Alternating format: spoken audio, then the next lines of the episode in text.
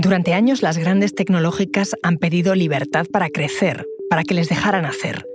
Pero ahora, con la inteligencia artificial, cada vez más voces están pidiendo regulación, como el creador de ChatGPT, Sam Altman, que está de gira internacional para pedir que se pongan límites a su propio negocio y de paso venderse como la figura moderada de Silicon Valley. Soy Ana Fuentes. Hoy en el país, inteligencia artificial.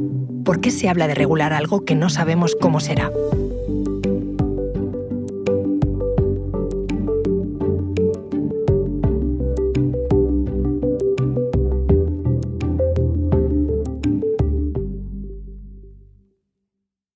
Para entender todo esto he llamado a mi compañero Jordi Pérez Colomé, que es periodista experto en tecnología. ¿Qué tal, Jordi? Hola, Ana, ¿qué tal? Estamos casi a mitad de 2023 y no sé si dirías tú que está siendo el año de los chats que usan la inteligencia artificial, o al menos hemos hablado mucho de este tema. Lo primero para situarnos, te voy a pedir que me expliques qué es la inteligencia artificial. La inteligencia artificial es una tecnología que lleva décadas dando vueltas y que es básicamente intentar que una máquina copie el funcionamiento del cerebro. Esto no es fácil porque no sabemos exactamente cómo funciona el cerebro. Lo que ha ocurrido en los últimos años han sido básicamente tres cosas. Una es que los algoritmos que permiten que las máquinas aprendan han mejorado mucho. La segunda es que los datos disponibles para alimentar estos modelos son casi infinitos gracias a Internet, donde hay de todo y están todos los libros de la historia digitalizados y hay muchísimo material para que estos modelos aprendan. Y la tercera cosa es que la capacidad computacional de las máquinas es enorme comparada con los años 60. 5 megas ocupaban un armario ropero en el año 55. Ahora, un millón de megas es una uña de nuestra mano. Entonces, esas tres cosas han hecho que empezáramos a ver aplicaciones de inteligencia artificial que a partir de texto crearan imágenes, voz, música, texto nuevo, y eso es lo que hace que estemos ahora hablando de esto tanto. ¿Y, por qué para hablar de inteligencia artificial solemos muchas veces identificarla con, con chats, como el famoso chat GPT?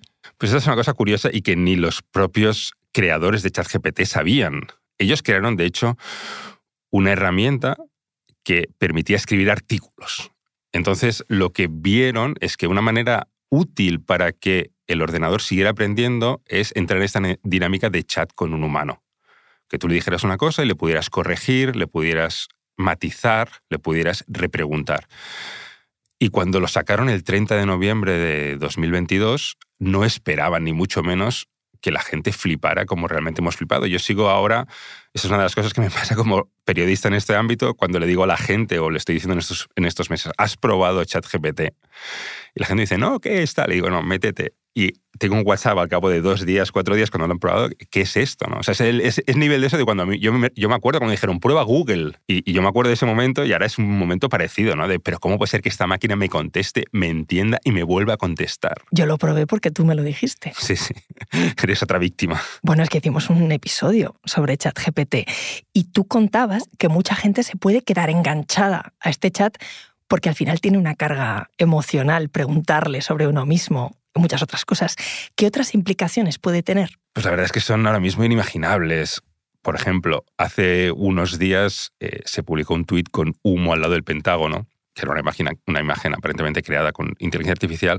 Claro, la gente, solo hay una imagen, ¿cómo puede ser que solo haya una? Pero de repente con estas herramientas lo que pueden ocurrir es, hazme 25 fotos desde ángulos distintos de un humo al lado de un edificio famoso, créame 25 textos eh, vinculados a esas imágenes y lanzamos eso en Twitter o en cualquier otra red social y ya no es como, ya no necesitas a una persona muchas horas trabajando para eso, eso lo puedes hacer en minutos, ¿no? Con lo cual, estas herramientas pueden ocupar el trabajo de actores de doblaje, de ilustradores, de redactores y muchas otras cosas que probablemente no estamos imaginando. De hecho, este debate estuvo en los titulares eh, cuando Sam Altman, el fundador de OpenAI, que son los creadores de ChatGPT, estuvo en el Senado en Washington discutiendo con los políticos las opciones de regulación que hay we, the field, the technology, the industry, cause significant harm to the world. De hecho, aquí Altman dice que la tecnología puede producir un daño significativo en el mundo, que es algo que eh, está por ver.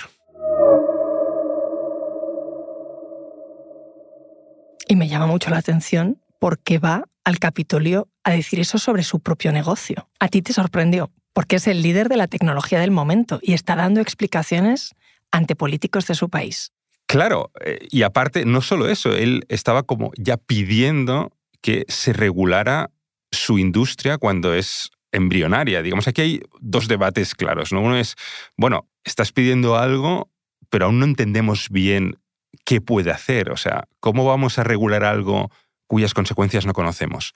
Eso por un lado, que son los problemas inmediatos que puede tener eso en el mundo laboral, en el mundo democrático con desinformación, en el mundo de la pornografía, puede, crear muchas cosas complejas. Pero luego también él no deja de hablar enseguida de que esta tecnología, si sigue por este camino, puede ir muy mal, que son sus palabras textuales.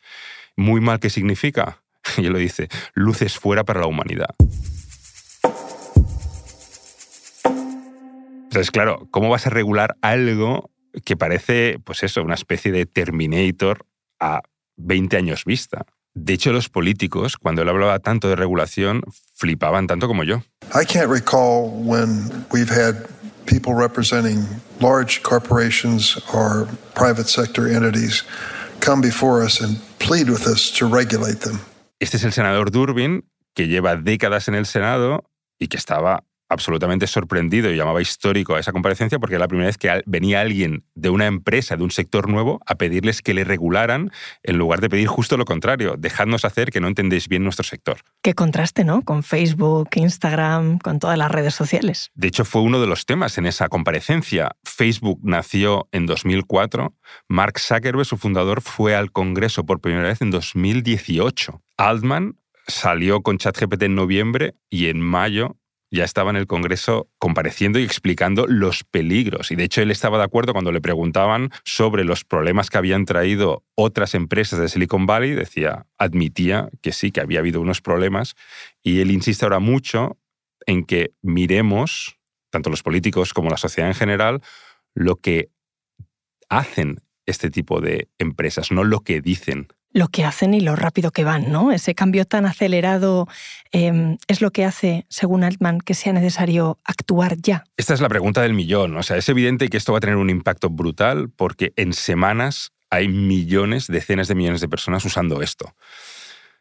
En principio, y este es el problema, cuando se lo planteas al regulador, te dice, bueno, eh, ¿cómo debo afrontar esto? ¿Cómo debo entrar aquí? Es una, es una pregunta que no es baladí. Es como si se crean los PCs y tienes que decir cómo afectará eso a la industria, por ejemplo, de los contables para, o, de o la industria de la banca para intentar regular algo ahí. O sea, es como, bueno, esto igual tiene solo un impacto de crecimiento positivo y hace que la gente trabaje más rápido, trabaje mejor, con más calma y hay que verlo. Entonces, cuando él insiste en regulación, también hay la lectura de que lo que puede estar haciendo es intentar que competidores de OpenAI y de su empresa tengan más dificultades burocráticas para entrar en el sector.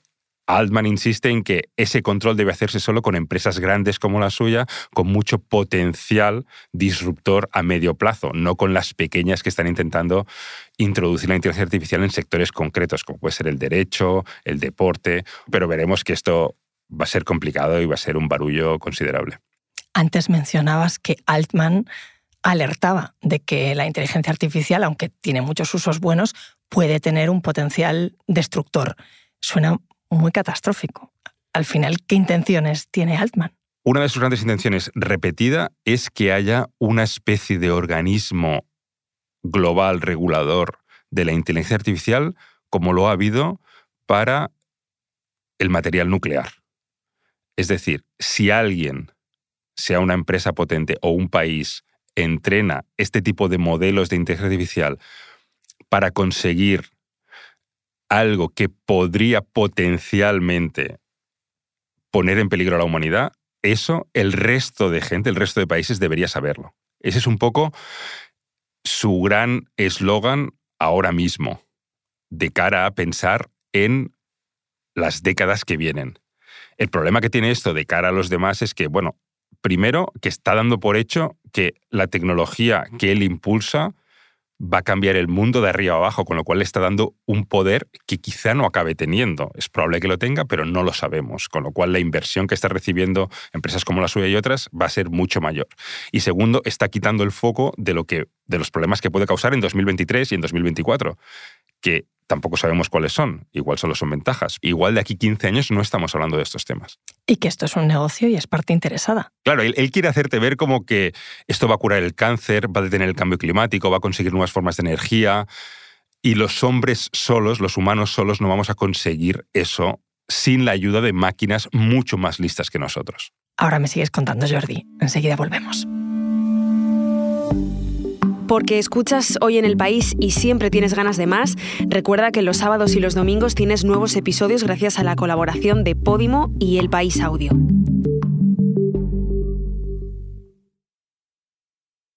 Estábamos charlando sobre inteligencia artificial, sobre ChatGPT y sobre su creador, Sam Altman, que dice que hay que regularla, que hay que ponerle límites. Cuéntame quién es Sam Altman. Saltman es un producto típico de Silicon Valley. Él estudió informática en Stanford, lo dejó al cabo de dos años para crear su propia startup.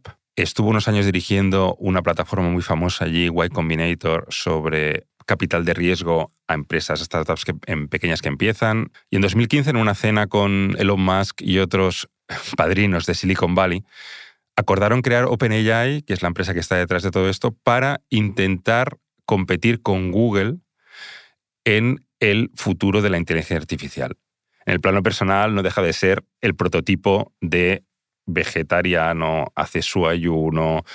Tiene, es una, cosa graciosa vinculada a todo esto que estamos hablando, es que él es lo que se llama prepper, que es un tipo de gente muy concreto, muy estadounidense, que se prepara para el final del mundo. Estos que acumulan latas y armas. No solo eso, tiene un rancho y sabe volar en aviones para que si un día llega eso, coja un avión, pueda ir allí y sobrevivir una temporada. Tiene esta, y esto lo, lo contaba en 2016, antes de que ocurriera la pandemia de COVID.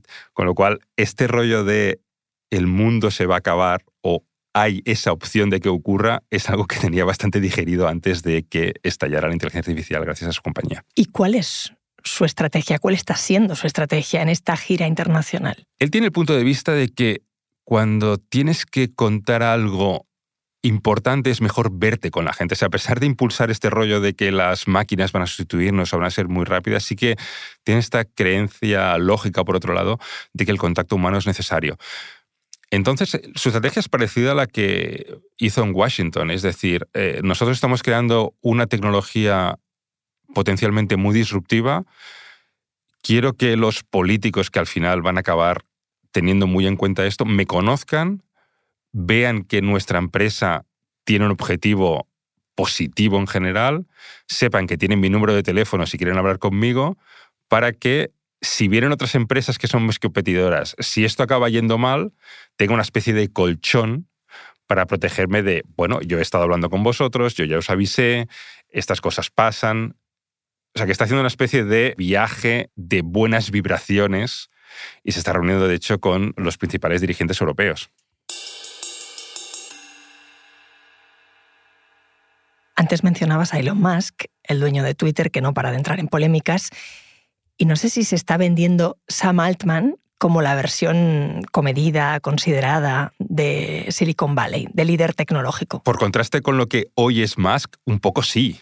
O sea, estamos viendo a alguien que se aleja de grandes polémicas, también es curioso que él, por ejemplo, hace toda esta gira y no quiere meterse en líos con periodistas, por ejemplo. O sea, nosotros hemos intentado entrevistarle eh, y no quieren saber nada. También hay un punto de que su tecnología está siendo tan exitosa que no le hace falta darse a conocer de otra manera por otros medios, porque ya el boca a oreja consigue que todo el mundo esté probando eso. Pero sin responder a preguntas de la prensa. De hecho, en el, en el Capitolio, por ejemplo, dijo, le preguntaron, ¿usted es muy rico? Y dijo, no, no, yo no tengo...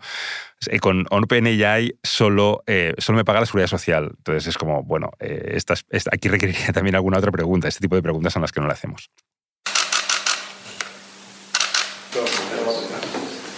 We were already talking about international regulation. Estamos escuchando el momento en el que Altman se reunió con Pedro Sánchez y con la vicepresidenta Nadia Calviño hace unos días. Em, Jordi, Sánchez está convencido también de que hay que regular la inteligencia artificial. Sí, de hecho, vendió a España como uno de los países líderes en la intención de regular esta tecnología. Lo que pasa es que no existe para ningún problema un órgano global que regule. Hay muchas maneras de ver las cosas. Em, ¿Cómo se va a hacer para la inteligencia artificial? Bueno, el ejemplo que citó Altman y que habló con los políticos españoles en este viaje es precisamente esta agencia que controla el material nuclear y que, por ejemplo, en Irán, recordaréis cuando la guerra hubo mucha polémica con las eh, inspecciones en, Irak en ese caso, luego en Irán. Em, este tipo de, de, agencia sería la que más o menos podría hacer algo así. Es evidente que si hay un país que está intentando conseguir unos modelos que tengan un potencial peligroso, pues si son para temas armamentísticos, quizá querrá esconderlo. Y de ahí que Altman diga, es necesario que el resto de la humanidad sepa si hay alguien que con estas intenciones está entrenando modelos como este. Estas tecnologías serán capaces de tomar decisiones por sí mismas, no lo sabemos. O sea, hay un tono ahí teológico, profético exagerado. Pero bueno, hay que escucharle porque lleva años trabajando en esto y está convencido. Jordi, gracias. A ti, Ana, como siempre. Este episodio lo ha realizado Elsa Cabria. El diseño de sonido es de Nacho Taboada. La edición es de Ana Rivera. Y la dirección de Silvia Cruz La Peña. Yo soy Ana Fuentes y esto ha sido Hoy en el País. Mañana volvemos con más historias. Gracias por escuchar.